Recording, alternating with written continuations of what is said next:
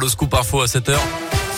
Bonjour Colin. Bonjour Mickaël, bonjour à tous. Et à la une aujourd'hui, 48 heures sans animatrice ni animateur. Mot d'ordre lancé par plusieurs syndicats qui appellent un mouvement de grève aujourd'hui et demain dans les secteurs de l'animation et de l'éducation populaire.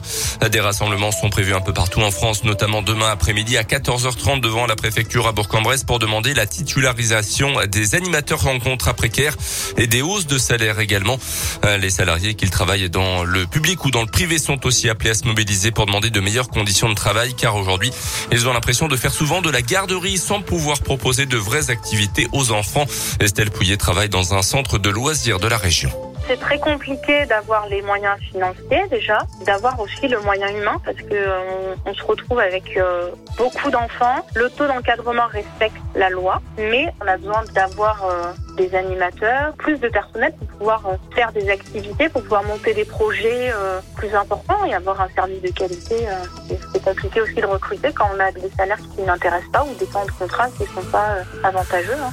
À Bourg, en raison de ce mouvement de grève, les services d'accueil périscolaire et de restauration vont être très perturbés aujourd'hui et demain. Conséquence, l'accueil des enfants euh, sera rendu difficile, voire impossible dans certains cas dans les garderies du matin, la restauration du midi et la garderie du soir également.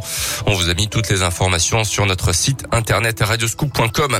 À retenir également le début aujourd'hui des Glorieuses de Brest. Le célèbre concours de volaille est de retour après une année 2020 fortement marquée par la crise sanitaire. L'an dernier, les Glorieuses avaient pris la forme de marché d'exception. Cette fois, retour au format habituel avec des concours successifs à Morvel, en Bresse aujourd'hui, Bourg vendredi ainsi que Louan et Pont-de-Vaux ce week-end. Le port du masque et le pass sanitaire seront bien sûr obligatoires pour accéder à ces différents événements. En bref, un jeune de 12 ans renversé à vélo par une voiture sur le pont de Briord hier à la mi-journée. Selon les premiers éléments, le cycliste aurait traversé la route alors que le véhicule arrivait lancé. Une enquête a été ouverte par la gendarmerie. Le jeune garçon a été évacué par hélicoptère à Lyon, mais son état de santé n'était pas trop inquiétant. Dans le reste de l'actualité également, les recommandations du Conseil scientifique avant l'arrivée du variant Omicron en France.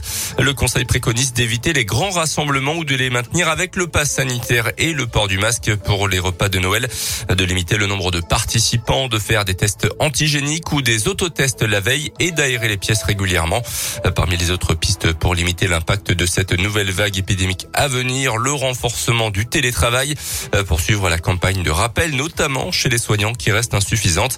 Concernant l'école, le conseil scientifique estime qu'il faut changer de méthode avec un dépistage systématique pour repérer les enfants asymptomatiques et présymptomatiques.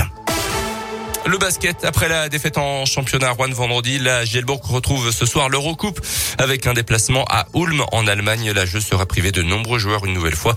C'est à partir de 19h30. En foot, la grosse boulette de l'UEFA hier pendant le tirage au sort des huitièmes de finale de la Ligue des Champions avec déjà un incident technique qui a proposé un match entre deux clubs qui ne pouvaient pas s'affronter.